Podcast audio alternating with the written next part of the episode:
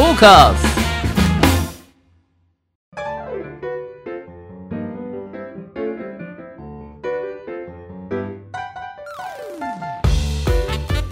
リスナーの皆様ご機嫌いかがでしょうか？e スポーツキャスターの R です。そしてアシスタントの中村優香です。今週もと言いますか、はい。本年も本年もどうぞよろしくお願いいたします。お願いいたします。明けましておめでとうござい明けますました。おめでとうございます。はい。やってきました。2022 22早いですね。早いもんですね。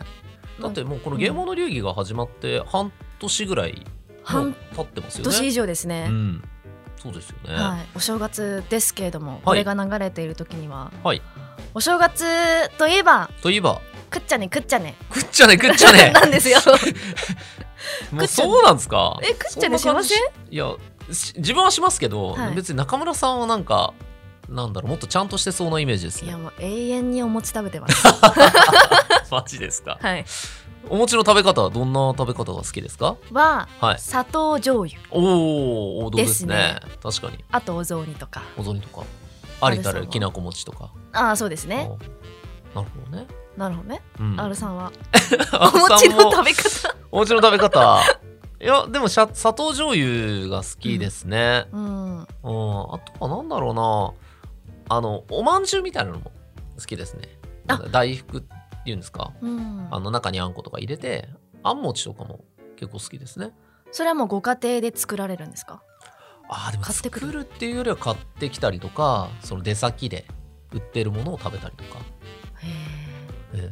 いちご製菓とか。え越後製菓とか。いちご製そ菓そんなに今刺さる内容でした？あ刺さりました。あのどれだけトテーマこれ膨らませていけるかですああ確かに確かに、はい。い、いですよね。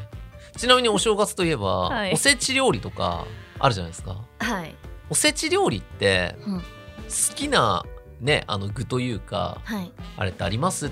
とかってはなよく話すると思うんですけど、はい。俺思うんですけどおせち料理ってそんなにめちゃめちゃ美味しいもんじゃないと思ってるんですよ。まあ正直。あれって保存食じゃないですか、はい、そのお正月の三が日をうん、お料理しなくても済むようにお重に先に作っといてっていうものだから、はい。まあ、おせち料理は別にそこまで取り立ててっていうのは思うんですけど中村さんはもちろんありますよねあ大好きなおせち料理ですか？そうです。ああ そうですね。おせちといえばあれですよね。おせちといえばうんローストビーフですかね。ビーフですね。そうですよね。ローストビーフですよね。ローストビーフは美味しいですよね、我が家で一番最初なくなりますね。ああまあやっぱりはい。お肉なんでね、うん、うん確かに。いいですね。まあでも、はい。おせち料理は、はい。まあ1日はテンション上がるじゃないですか。ありますね、お正月やってきた！みたいな、うん。でもそれが3日4日続いてくるじゃないですか、うん、手つけますか R さん？そうですね。あの、うん。自分がご飯を食べる時って極限までお腹減ってるんで大体。はい。あの極限状態だと何食べても美味しいんでおせちも美味しくいただけます。はい。おせちなの作っでてる方ごめんなさい。だ伊達巻きとか、はい。全然昆布とかも普段だったらお腹い、うん。ねあのそんな空いてない時だったら、まあ、別に昆布いいかなとか黒豆いいかなって思っても,、はい。もう極限までお腹減ってるからはい。あ黒豆ってこんな美味しかったっけ？とか発見がありますね。空腹の時は何でもごちそうになりますもんね。そうなんです。だから、まあ、食に興味ないって明言してるんですけどでも逆に言うと何でも好き。ああでも素晴らしいです。何でも美味しく食べれるっていううん。ところはありますね。えー好き嫌いなく基本ないですね。甘すぎ辛すぎとかじゃなければ、うん。うん、コンペイトー食べろって言われたらちょっときついですけど。え。お砂糖の塊だから。はい。そう。そんな感じです。じゃあ今この放送が流れてる時は、うん。多分1月4日なんですけどはい。おせちのあまりを R さんは美味しくいただいている頃美味しくいただいてます。ありがとうございます。ありがとうございます。す、R さん。はい新年早々はい。嬉しいメールが届きました。メールが。リスナーさんからのおお。いきましょう。ポッドキャストネームずんだもちさんからです。おお。美味しい。美味しい。東北の方かな？美味しい。R さん中村さんこんばんは。こんばんは。毎週楽しく拝聴させていただいております。お二人の軽快なトークにいつも楽しませていただいております。うんごございまありがとうすございます。え早速質問ですが私はこれからも e スポーツというコンテンツが盛り上がり将来にわたって e スポーツを楽しみたいと思っています。そう考えた場合にファン側から e スポーツ業界に対してできる最も適切な応援の方法を教えていただきたいです。例えば e スポーツのゲームをプレイしたり大会に積極的に参加する応援の仕方がいいのかそれともプロゲーマーに対して金銭的な応援を行うのが良いのか。はたまた e スポーツ業界に積極的にスポンサーサードしている企業の商品を購入する応援が良いのか。R さんはそれぞれ立場が違う e スポーツの関係者であるプロゲーマーゲームメーカースポンサーとの交流が多いと思いますのでそれぞれの関係者の方の本音も交えてファンが業界に対してできる最も適切な応援の方法を教えていただければと思います。よろしくお願いします。とのことで。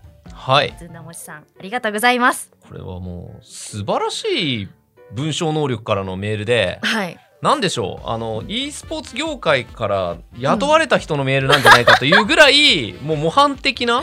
本当ですよね。こんな素晴らしいメールを送っていただいたのって思っちゃったんですけど、はい、あのすごくありがたいですね。うん。でまず、えーまあ、どういうふうに応援していくのがいいか結構最近配信とかでも聞かれたりするんですよ。あそうなんですそね、の大会に出るのがいいんですか？とか。うん。でもねあのまず言いたい。このゲーマーの流儀にお便りを送ってくれたこと。これがまあもう一つ貢献してるから。間違いそうありがとありがとうございます。もう大喜び。もう我々大喜び、はい。もうすごいモチベーション上がると。はい。であの本当に細かいことで言うとこういう、えー何々プレゼント募集とかお便り募集っていうところにその意見を何でもいいんですよ、うん。意見を送ってくれるっていうそのひと手間をしていただくだけで我々はすごくあのありがたい。でそれがもう完全に応援になっていてもうずんだもちさんは今もうどう応援したらいいでしょうかっていうメールで応援してるっていうね状態なんですよねはい。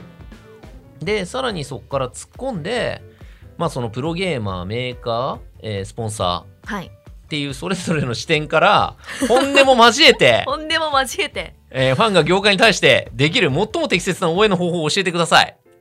これはね、すごいとこ来たなと思っちゃいましょうはど、でももうずんだもちさんのメールがあまりにも丁寧なんで、はい誠意を持って、お願いします誠意を持ってちょっと踏み込み深めでいきます。先生お願いします、はい。まずプロゲーマー。うんえープロゲーマーの方は今、えー配信活動をしてる人多いんですよ。なので、まあ、その配信活動をなんでするかっていうと、まあ、日々の、えー自分の考えをみんなに届けたり、まあ、ファンサービスであったり、えーさらにはブランディング。どういう人柄で、えーどういうキャラクターなのかっていうのを知ってもらうために、えー配信活動してるんですけど、今の、えープロゲーマー、特に格闘ゲーム業界においては、えー投げ銭みたいな文化ってすごく定着してないんですよ。で、えー例えば VTuber の方とかすごい投げ銭もらったりして、うんまあ投げるのが当たり前でおひねりを投げるみたいな感じなんですけど格闘ゲーム業界ってもともとゲーセン文化から始まってて、まあ、いわゆる剣網儲けるのを嫌がる、えー人たちが多かった時代からある文化なんでうん。なんかそういうものに抵抗がある人とか抵抗のあるコメントって多いんですよ。だから、まあ、プロゲーマーが一つえー VTuber みたいに投げ銭をもらえるようになったら もっとレベルは上がるし、はい。もっと業界が楽しくなる。はい。からご無理のない範囲でプロゲーマーに投げ銭をしてあげるっていうのははい。もう生々しい明確な応援です。ミルダムだったらトートミとか？あそう。そうそうそう。スパチャとか。尊いとかスコとかね、はい。あるんで、えーそういうところで応援していただけるとみんなあのなんていうのかな。我々世代の格ゲーマーはあのくださいっていうのがすごい苦手っていうかはい。昔はそんなこと言ったら格ゲーマーとして終わりだぐらいのことをみんな尖ってる頃言ってたんで はい。今更言えないんですよ。で昔の自分に顔向けできないみたいな感じで、うんうんなかなか言いにくいんで、えーそこをですね組んでいただいて、えーまあそういう形でねあの、うん。ご無理のない範囲で、えー投げ銭とかいただけると本当にありがたい。はい。気持ちをそしてゲームメーカー、えーゲームメーカーの視点で言うと何が応援になるか中村さん何だと思います？ゲームメーカーゲームを買うそしてプレイする、うん。それは実にシンプルでかつ、えー最もいい。ただここでは踏み込むのでおさらに、えーそうだそうだ。ですね本音も交えてる本音を交えて、えー私ゲームメーカーさんともよく喋るので 分かることもたくさんある、はいお願いしますえーみんなゲームを買って中村さん言った通りゲームを買って実際にプレイすると何をゲームメーカーに対してするかっていうとうん。叩きます。なんだ今回の調整はと。はあなんだ今回の新キャラダメじゃねえかと。つまんねえぞ、こうしろと。みんな思い思いの自分の理想のゲームに、えーしてほしいっていう要望を、まあ、SNS を使って、えー批判するっていう形でゲームメーカーに意見をする人が多いです。はいこれはもうしょうがない事実、うん。えーしかし、えー私は言いたい。はい。まあ、やるせない気持ちがあるのは自分もプレイヤーなんでわかる。この理不尽どうにかしてくれんかとか、うん。何を考えてこんなキャラクターにしたんだとかやっぱり思う時はある、はい。けどそれで、えーメーカーさんに対して罵詈雑言だけを投げると本当に生産性がないんですよ、なので、えーメーカーさんに意見したいんだったらもうツイッターでね つぶやきだから書き殴りでもでもメーカーの人は自分のメーカー名でエゴサしたら引っかかるんですよ。絶対する。はい。そうなんですよ。だから自分はこういうところに理不尽さを感じてムカついたと。だからこうしてほしいっていう代案、はい。改善案を添えて文句を言ってほしい。確かうん。に生産性ありますね。そう。改善案があるとそのメーカーの人もあなるほどねってなるんですよ。うん。だからただのえー罵詈雑言を書くとあの言葉の暴力ににしかならないんだけどだからこうしてほしいっていうその一手間があるとはい。途端に生産的な意見になるのでうん。そこを皆さんですね、えーやっていただけるとそれだけで応援になる、はい。はい、ゲームメーカーの人は喜びます。ちゃんと検索キーワードが入るように皆さん書きましょう、あのエゴサしたら引っかかりそうなあの形でメーカー名を入れるとかね、はい。そういうのありです。確かに。そして、えースポンサー、えースポンサーの立場から、えー応援するというのはどういうことか。はい。はい、これも私ですね、あの、火消し魂さんというブランドのアンバサダーをやらせていただいているので、うん。まあ、去年半年ぐらい、はい。あの結構、あ、なるほどって思ったことがあるので、それをお伝えすると、あのースポンサーさんは、じゃあ何でそのスポンサードの効果を見るか。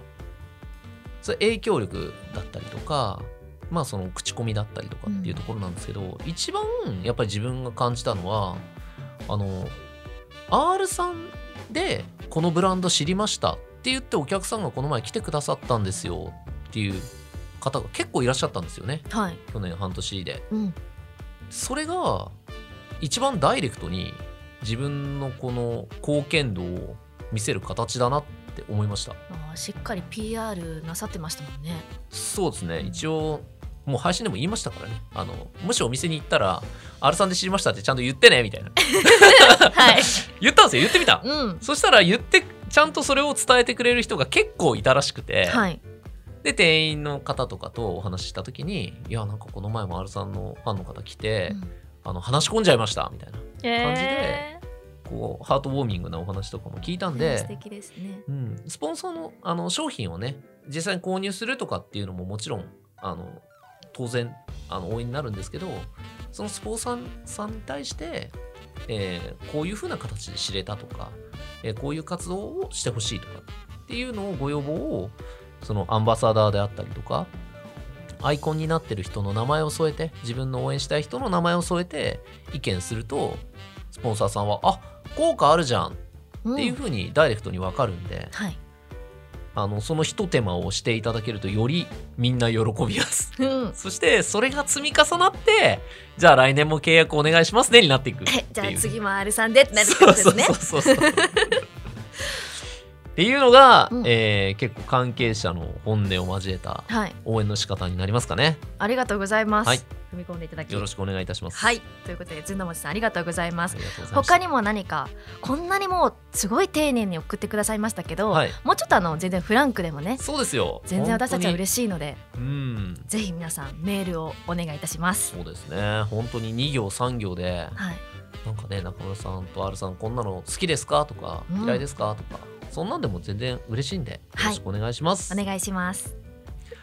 ということで、えー皆様本年もよろしくお願いいたします。よろしくお願いします。それでは中村さんこのゲーマーの流儀とはどのような番組なのか初めて聞くリスナーの皆様のためにもご説明よろしくお願いします。はい。ではゲーマーの流儀とはどんな番組かと言いますと e スポーツ実況のパイオニアと言っても過言ではない R さんからゲームにまつわるニュースの解説や最新情報ゲーム人生で学んだこと。プロゲーマーたちのすごすぎる実態などなどさまざまな角度からゲームの魅力楽しさをお伝えいただきます。トーカーズ。はいそれではゲーマーズニュースからいってみましょう。はい早速参ります。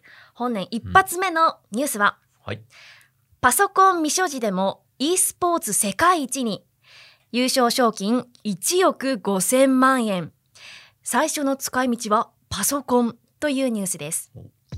エンカウントの記事によりますと本格スマホ e スポーツシャドーバースの世界大会シャドーバースワールドグランプリ2021グランドファイナルが19日に埼玉スーパーアリーナで開催。優勝を果たしたカキピーさんは優勝賞金でまずパソコンを購入したいと明かしました。今大会ではナミール・モサを退け見事世界の頂点に立ったカキピーさん。賞金1億5000万円と莫大な金額を手に入れましたがまだ実感はなく使い道はまだ全然わからないですと嬉しい悲鳴を上げていたということです。優勝直後のインタビューでは賞金でパソコンを買いたいと口にしていたカキピーさん。シャドーバースはスマートフォンとパソコンのどちらでもプレイ可能ですがカキピーさんはパソコン未所持のまま e スポーツ世界一を手にするという珍しい展開となっています。とのニュースでした。はい。e スポーツといえば、はいまあ、パソコンっていうイメージがありますけれども、うん。スマホ1台でてっぺん取れちゃうんですね。そうですね、うん。これがなんかすごい実に e スポーツらしいニュースだなと思ったのは、はい、えーまずその中村さんもおっしゃった通り e スポーツといえば、まあ、パソコンであったりとか、まあ、PS45 とか、まあ、その高スペックなゲーム機うんを持って、まあこのすごく、えー複まあ、複雑なゲームで、えー競技性を高めて勝つ負けるをやるっていうのが e スポーツのなんとなくのイメージだと思うんですけど、うん。えー実は、えーソーシャルゲーム、えースマホ1台で遊べるゲームでも、まあ、e スポーツというくくりにある、えーものはたくさんあってはい。でシャドーバースもその中の一つ。でさらに、えーソーシャルゲームってやっぱり賞金が高かったりするんで、はい。えーかなりですねこの1億円超えの大会で日本人選手が勝つってなかなかないんですけど、えーシャドーバースでは結構、まあ、起こりうることだなとい。う印象があります。うん。でまああのじゃあシャドーバース、えー中村さんもプレイされているはい。ものじゃないですか、うん。今の環境って中村さんから見てどうですか？シャドーバースのシャドーバースでじゃあ勝ってください、うん強いプレイヤーになってください。っはい。て言われた時に中村さんから見てどういう風な状態だなって思います？今の環境ですか？環境、えー、でもそれこそうん。今シャドーバースが新しい環境になったばっかりなので、はい、あの新しい環境の直後ってうん。めちゃくちゃ強いカードがあって、うんなんかこれおかしいんじゃないかうん。っていうなんていうんですか？絶対ナーフした方がいいっていう、ちょっと一部過激派みたいな人がいて、でもその圧倒的に強いそのなんかパックを使い続ける人もいるじゃないですか、うん。うんなんかそれで割と混沌してるっていうイメージがあります。そうですよね。うんであの環境が変化した直後って、まあ、どんなゲームでも荒れるんですよね。なぜならそれまで取れていたバランスを一回崩すっていう環境変化ってそういうことなんで。はい、でもあのその代わりゲームの遊び方の幅を広げるっていうような、まあ、挑戦のターン。うん。なのでいろんな意見が出るんですけどこのシャドーバースって、えー特性上、まあ、いわゆるカードゲームと言われる、えー戦略型のゲームじゃないですか。で特性上デッキを組む。そのデッキって超強いデッキを考えたとしても簡単に真似されちゃうと思うんですよ。うん。コピーありますもんね。コピー機能というか。だからある意味その自分でデッキを組まなくてもうん武器は手に入るんですよね。そうなんです。全然わかんなくても、うん。もう調べればすぐティア1で強いの出てきますし、そこ確かに。が他のゲームと違うところで。うん。他のゲームって基本的には、えー自分の、えー経験とか技術っていうものが、えープレーンなキャラクターに反映されて、えーそれで強い弱いが決まる。はい。けど、えーカードゲームとか、えーこういったデッキを使うものって簡単にその武器だけは持ってこれちゃうんですよね。うん、つまり実力差が出にくい。側面が他のゲームよりある。えー、なるほど。でもそれすごい共感できます、やってるとうん、多分分かる時が結構あると思うんですよ。はい、でじゃあ強い人にも勝ちやすいし、うん。えーじゃあ自分よりやってない人にも負けやすかったりする。うん、つまり荒れやすい。安定しにくいゲーム性。なるだから盛り上がるんですよ。ほどおー。全ての人がワンチャンあるかも。って思える。思ってます、うん。はい。中でシャドーバースはやっぱり人気をまだこうしっかりと保っていてうん。大会をやるってなった時にもかなり高額な賞金が設定される。えー。そしたらみんなワンチャンあるかもって思って自分に1億あるかもって思ってうん。大会に出るからうんもう阿鼻共感っすよね。確かに。しかも使ってる武器ほとんど一緒っていうか、うん、多分大会で勝てるデッキってパターン34種類だと思うんですよ。はい。まあもうちょっとあるかな。じ自分はそのシャドーバースそこまで詳しくないん。であれですけど、ただその似たような武器で本当にまあじゃんけんっていうと言い過ぎなんですけど、うん。あのかなりみんなチャンスがあるっていう中でもちろん強い人やり込んでる人はそこに対してどいかに負けないかっていう戦略をさらに取ったりはい。下から行く人はじゃあどれだけ荒らしてやろうかとか格上から1引くにはどうしたらいいかとか考えるわけじゃないですか。だからある種の、えー競技性の高い詰められた、えー e スポーツとはまた違うみんなにチャンスのある e スポーツがシャドーバースだなっていう僕の印象なんですよ。わでもすごい本当に納得してます。私もシャドーバースまあ去年2021年から本格的に始めて全然初心者だったんですけどうん。それこそ大会とかでうん。優勝したデッキとかを見て、まあ、うん。YouTube とかでプロの人がうん。どういう順番で、うん。まあ、何ターン目でこのカード出してっていうのを見てるとうん。なんか作業的になってくるんですよ。はいはいはい。でそしたらえ強くない？って錯覚するんですよ。だからデッキを組む時も、うん。もうコピーしちゃえば、うん。頭使わないでいいし、確かにワンチャン狙ってる自分います。いました？はい、だから盛り上がるっていうはあ。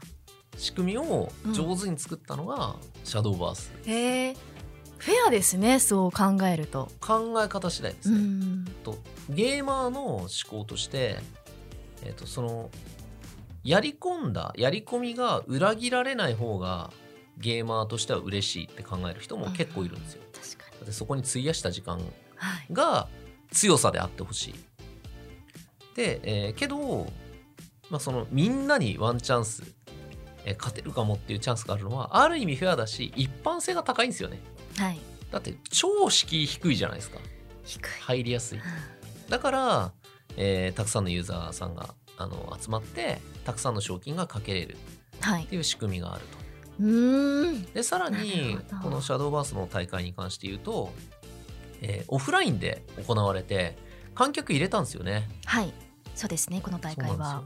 だから、えー、とかなり、えーそのイベント規模としても大きいもので、えーこのこの時期に日本で、えースーパー埼玉スーパーアリーナを使ってそこに客入れをしたイベントっていうことで結構業界的にもお客入れイベントもうできるじゃん。っていう印象を与えた。はい。大きなイベントだったと思います。なるほど。ちなみにこの大会の優勝賞金がはい。1億5000万ではい。ものすごい金額ですけどはい。R さんがうん。1億5000万当たったら何に使えますか、1億5000万あの賞金取った時にはい。まず考えるのは、うん、税金でどれだけ持ってかれるんだって思っちゃう 手取りだとこれくらいでといやか考えてだってさとか言って。っていうのは、はい。まあ一応考えるんですけど、はい。ただそれでもあまりあるね。お金が手元に残ると、うん。なった時に難しいですよね。そのじゃあ自分がシャドーバースをずっと続けていくのか。それとももうそこでスパッとうん。1億取ったからシャドーバー終わり。次行く。とかって考えるのかだそれで考えると自分は後者な気がしますね。あはい。シャドーバースで誰もがワンチャンある中で頑張ってうん。自分の戦略が実って賞金取った、そしたらもうこれはえ第一部噛んでいい。はい。じゃあ俺はこの賞金を持ってまた新しい何かをやろっかなって思いそう。えーシャドーバー卒業ってことですか？一応気持ちの中では一回卒業して、はい。で新しいことを探してでやっぱりシャドーバーが面白いなって思ったら多分戻る。引退宣言とかしないんですよ。ー 引退宣言は？格ゲーマーあるある。格ゲーマーっていうかゲーマーあるある。はい。誰も聞いてないのに引退宣言を突然する人。そうなんですか？昔からね結構いて。はい。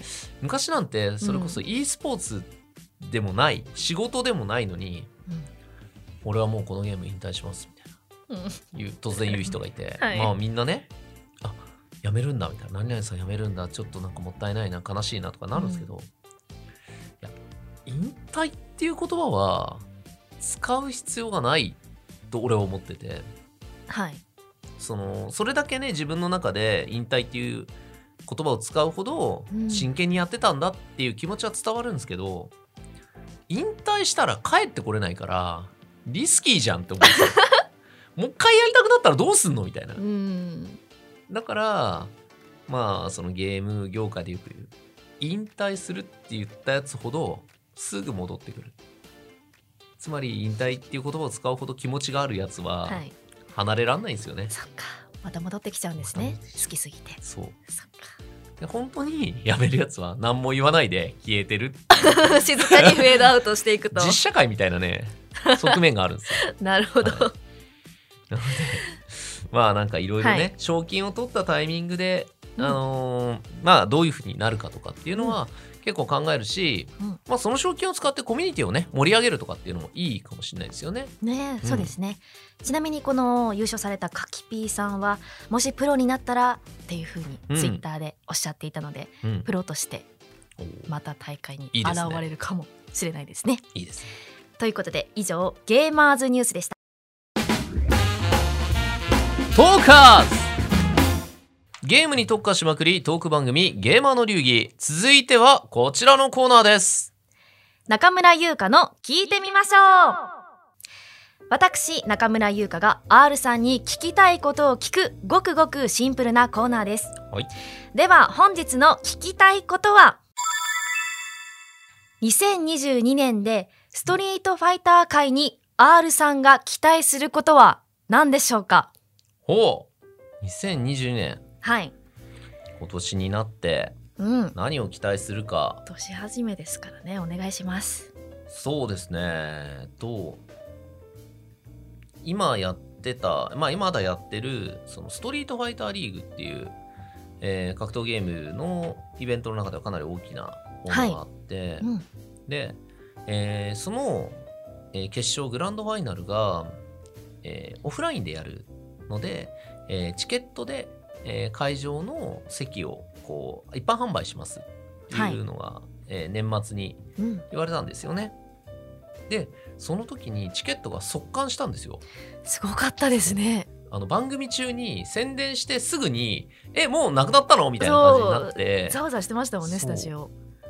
でこれって結構そのすごいことで本当に12年前だったら、えー決勝は有料で観客入れます。でチケットいくらですっていうアナウンスをしたらコメントが高いとか金取るんじゃないとかそういうコメントに溢れたいわゆる啓蒙的な思考のコメントで溢れてたんですよ。ネガティブだったんですね。うん、儲けるということに対して敏感だった。はい。けど今年のストリートファイターリーグはもちろんそのイベント自体の内容が面白かったっていうこともあるんですけど、まあ、そのチケット速乾したんでうん。叩きたい人が叩くコメントを打つ間もなく黙らされたみたいな。えってなっちゃってうん。結局でもその速乾したっていう事実がもう全てじゃないですか。うん。お金払ってでも見たい人がこれだけいるっていうことに対してはい。アンチは何も言えなかったんですよね、うん。でそれがすごくあの今後の格闘ゲーム業界においては大きなことで、はい。えーつまりショービジネスとして、えー大会が成立するんじゃないかっていう可能性が示されたんですよね。はい。で今まではやっぱり会場で、えーチケットを買って見るいわゆる、えー総合格闘技のイベントとか、えーライブコンサートっていったものとは、まあ、ちょっと違うよねって言われてたものは同じところまで来たかもしれない。うん。って思えてる状態なんですよだから2022年はまあそのねコロナの状況もあるんですけどもしオフイベントができるようになったらどんどんそのチケットで、えー入場していただいて、えー試合を見るっていうイベントが増えていくかもしれない。うん。そうなったら何がいいかっていうと国内のイベントでプロゲーマーが飯を食えるようになるんですよ。きっと。あ会場でのグ一般グッズ販売とあか、うん。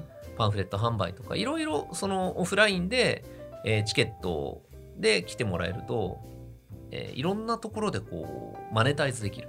お金が回る。でそのお金っていうのはちゃんと運営さんにも回って、えープレイヤーにも回るんで。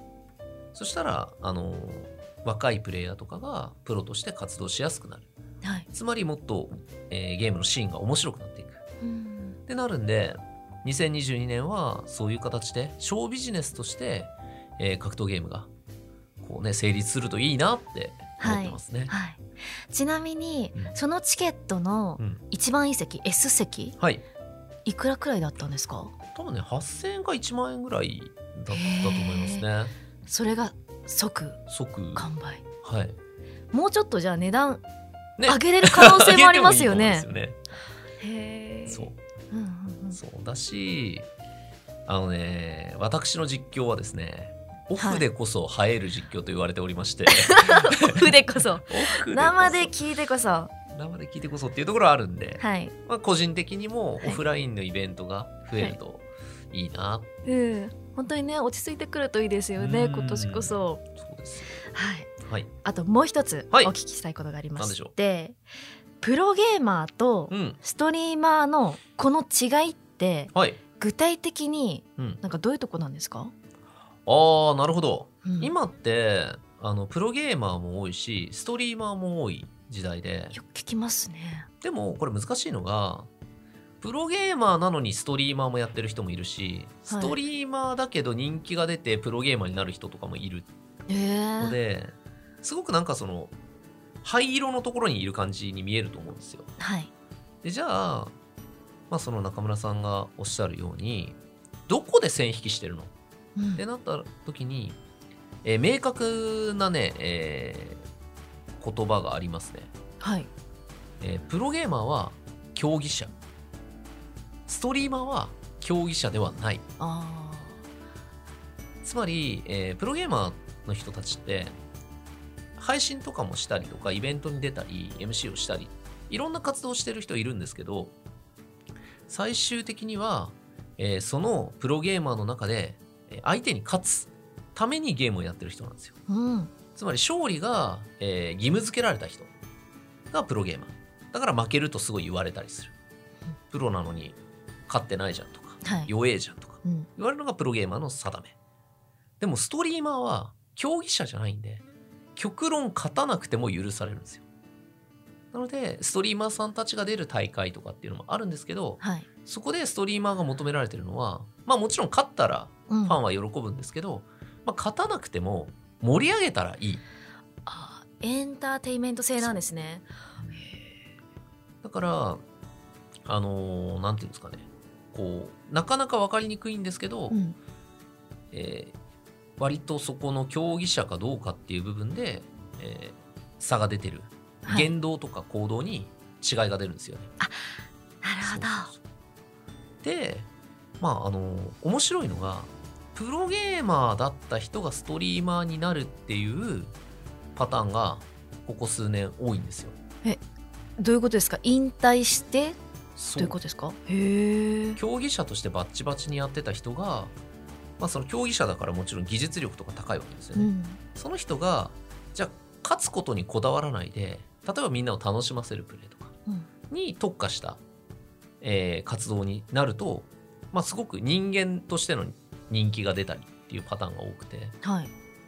プロゲーマーのセカンドキャリアとして今一番こうなんていうんですかね現実的なところはうん。ストリーマーなんじゃないのっていう意見も結構あるぐらい。うん。で、まあ、自分の周りだと、えー格闘ゲーマーで言うとハイタニとか、はい。ハイタニ達也という男がいましてこれは、えー前にあの紹介したシノビズムの、えー桃地選手がいるシノビズムのえープロゲーマーだったんですよ。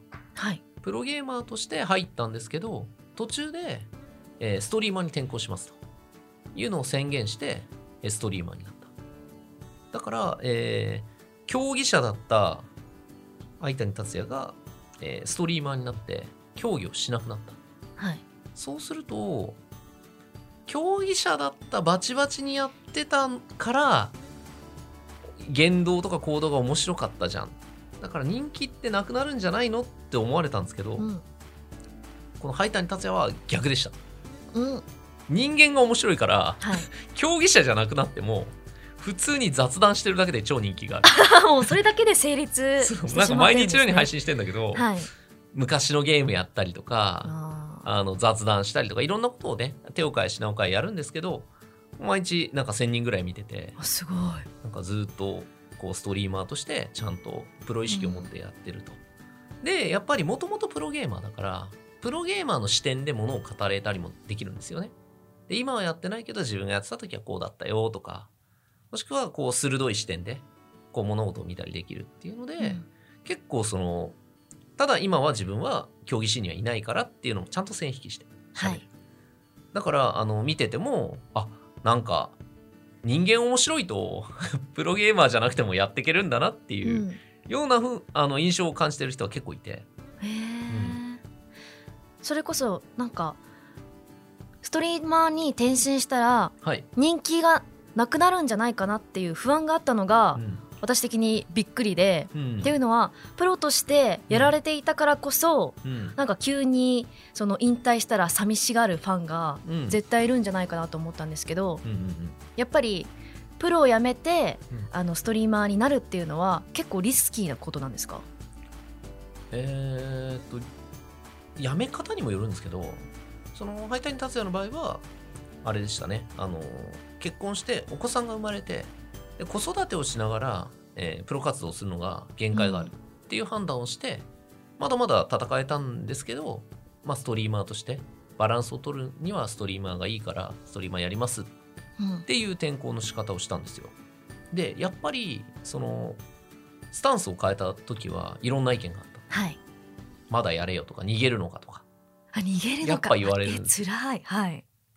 だちゃんと明言しても理由を明言しても言われたりするからはいだけどやっぱりあの活動行動で示した。初めからすごいいろたくさんの人が見てたってわけじゃなくてもう毎日毎日コツコツコツコツ、えっと、同じ時間にあのしっかりとやる。はい。その見てくれる人を楽しめ楽しませるっていう行動を続けた結果ちゃんとこう人がついたはい。未来があったんでえすごいなーっていう。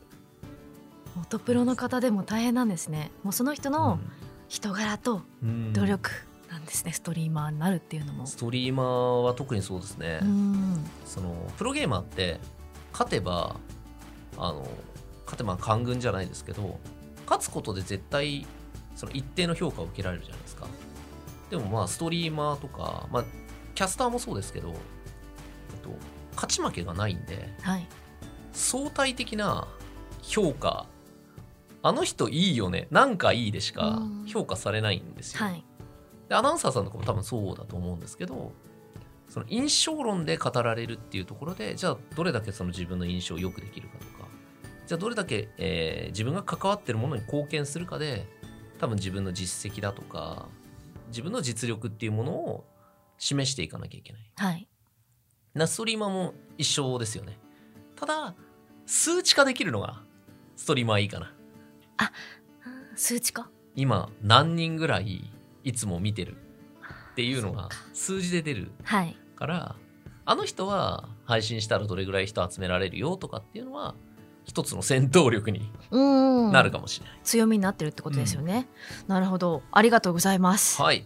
そんな感じで、はい。まあセカンドキャリアってね言うけどあるだけいいけど全然楽じゃないのがストリーマーです甘くないですね、はい。プロの方といえど。ありがとうございます。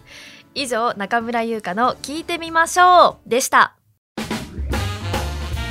ドカンス